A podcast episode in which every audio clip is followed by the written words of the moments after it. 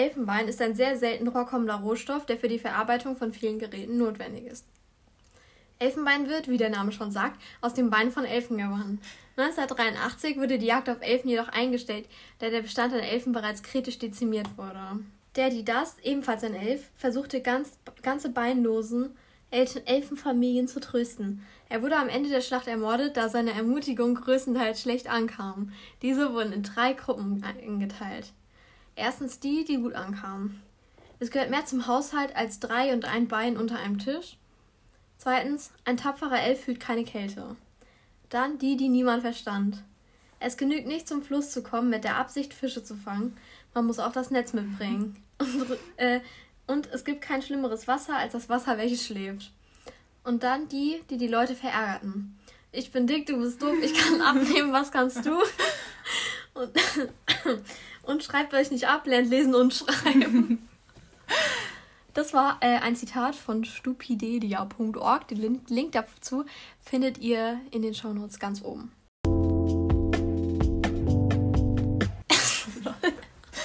hey, ich bin Anka. Ich bin Ida. Und heute wollen wir mal über das äh, sehr spannende Thema Elfenbein reden. Das hat bestimmt jeder schon mal irgendwie gehört, aber ja. ja.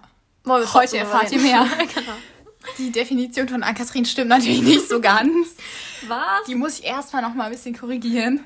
Also Elfenbein ist, falls ihr es nicht schon wisst, das, woraus die Stoßzähne von Elefanten und Mammuts bestehen. Die Hauptquelle von Elfenbein sind aber Elefanten, weil äh, Mammuts sind ausgestorben. Ähm, und von Mammuts gibt es halt nur noch fossiles Elfenbein. Weil ich sehe Mammuts immer die Straßen. Ja, dachte ich mir. Ja. Aber deine Definition weiß man ja nie. Ne? Äh, genau.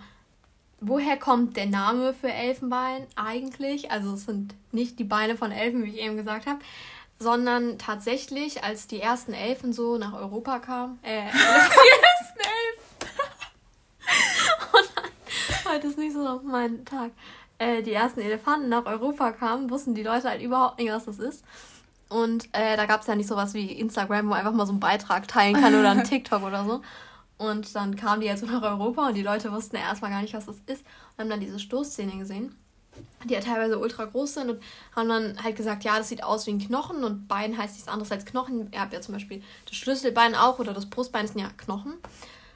Und genau, Elfen kommt einfach vom Wort Elefant, weil die das einfach ein bisschen anders ausgesprochen haben. Und so wurde dann das Elfenbein zum Elfenbein. Darüber hinaus äh, noch die Dichte. Ja, Ida, was denkst du denn? Wie dicht ist eigentlich so ein Elefanten? Knochen. Also wie dicht ist der? Denkst du, der ist schwerer? Also es geht immer darum, wie viel eine bestimmte ähm, Anzahl, also eine bestimmte Masse wiegt. Masse ist falsches Wort, aber ein bestimmtes Volumen. Also zum Beispiel jetzt ein Kubikzentimeter ist ungefähr so groß wie ein Würfelzucker, vielleicht ein bisschen höher noch, dass es halt ein Würfel ist. Ja, was denkst du, wie viel es so wiegt? ja, so zwei. zwei. Apfelbirnen. Gramm. ja, ähm, also Elfenbein wiegt tatsächlich 1,7 bis 1,85 Gramm pro Kubikzentimeter. Das ist unterschiedlich, weil halt auch die Zusammensetzung, also Elfenbein ist ja jetzt kein Element, äh, dass da die Zusammensetzung einfach unterschiedlich ist, ist auch die Dichte unterschiedlich. Ist auf jeden Fall nicht ganz so dicht wie Van Halloween, aber es ist tatsächlich schwerer als Wasser. Also Wasser hat ja 1 Gramm pro Kubikzentimeter und das sind ja schon fast zwei. Aber es ist auf jeden Fall nah dran. Jetzt noch zu dem Geschichtlichen. Im alten Rom wurde Elfenbein zur Herstellung von Zahnersatz verwendet und in der Steinzeit war das eigentlich nur zur Resteverwertung da. Also das, ähm, also eigentlich haben die halt nur das Fleisch genommen und dann halt von dem Elfenbein irgendwas anderes draus gemacht. Und beim Aufkommen von Ackerbau und Viehzucht wurde dann Jagd auf Elefanten nur wegen dem Elfenbein betrieben. Also vorher war das halt nur so ein Zusatz, sage ich mal, und da wurde es halt extra deswegen, wurden die Elefanten gejagt. Ähm, und es wurde so selten angesehen wie Gold.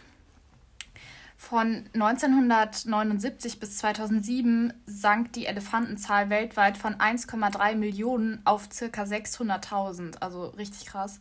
Wegen der reicher werdenden Mittelschicht in Asien und die sehen das halt als Statussymbol an, irgendwas aus Elfenbein zu haben.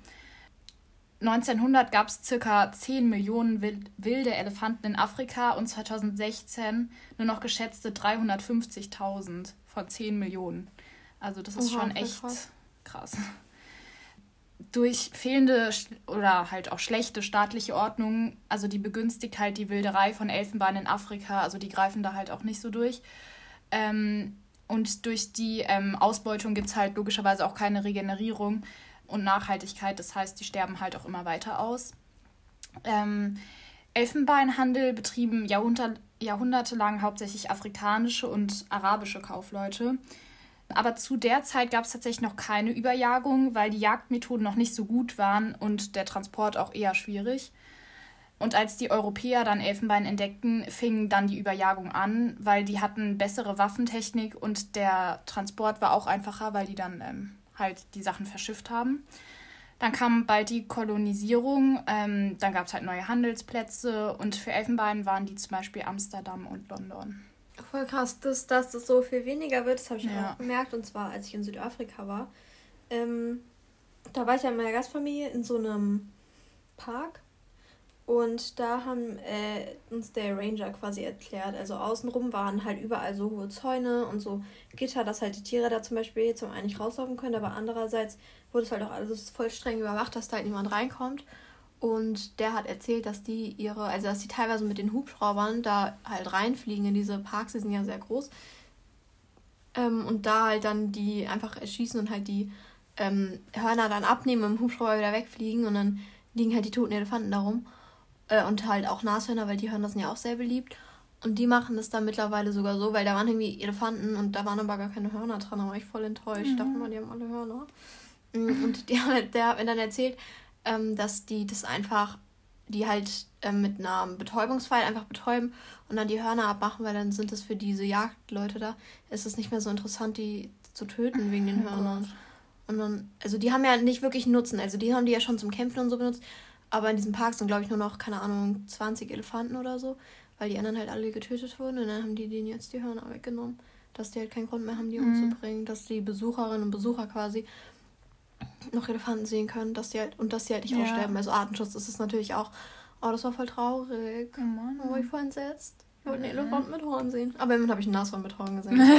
Das hat es dann wieder das, gut gemacht. Das muss auch sein. Ja. Genau, dann zum gesetzlichen Teil. Also erst seit 1990 ist der Handel mit frischem Elfenbein verboten und rohes Elfenbein darf auch nicht exportiert werden. Das Schlimme daran ist halt, dass, also früher war das halt komplett legal und erst seit 1990 gibt es da halt überhaupt Gesetze. Ähm, ansonsten darf schon verarbeitetes Elfenbein unter besonderen Auflagen, die auch aus einem bestimmten Zeitraum muss das Elfenbein sein, also das darf halt nicht neu sein, logischerweise das darf dann mit einer Lizenz innereuropäisch gehandelt werden. Aktuell laufen auch Diskussionen in der EU, ob ähm, die Handelsbestimmungen verschärft werden sollten. Ähm, ja, aber die größte Gefahr für afrikanische Elefanten liegt ähm, in der südost- und ostasiatischen Elfen, also in den Märkten dafür. Also in Deutschland ist das ist jetzt eigentlich nicht das größte Problem, also halt schon Asien, weil ähm, die das halt schon als großes Statussymbol ansehen, Elfenbein zu haben.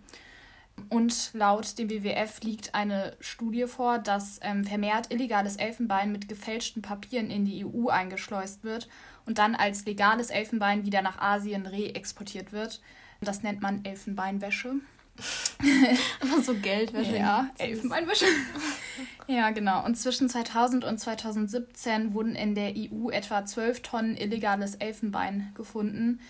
Ähm, und der Schmuggel mit Elfenbein ist 12 bis 30 Mal häufiger ähm, als der legale Export. Voll krass. Ja. Ja, also, wie der schon erzählt hat, ist sehr viel Elfenbein so im Umlauf illegal. Und 2014 wurden einfach fast 40 Tonnen Elefantenstoßzähne beschlagnahmt, also Elfenbein-Dinger da.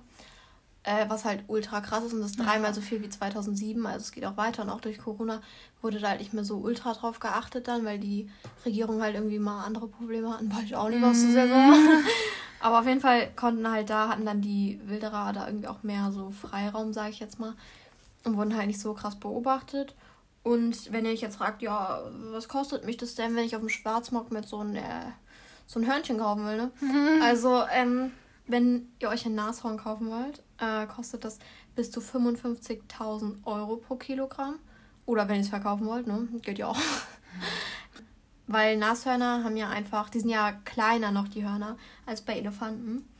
Und äh, ein Kilo Elfenbein kostet so um die 1000 Euro auf dem Schwarzmarkt. Hätte ich jetzt aber also, mehr geschätzt. Ja, vor allem so für ein Kilo Nashorn kann ich mir auch easy ein richtig nices Auto kaufen. True. Oder so.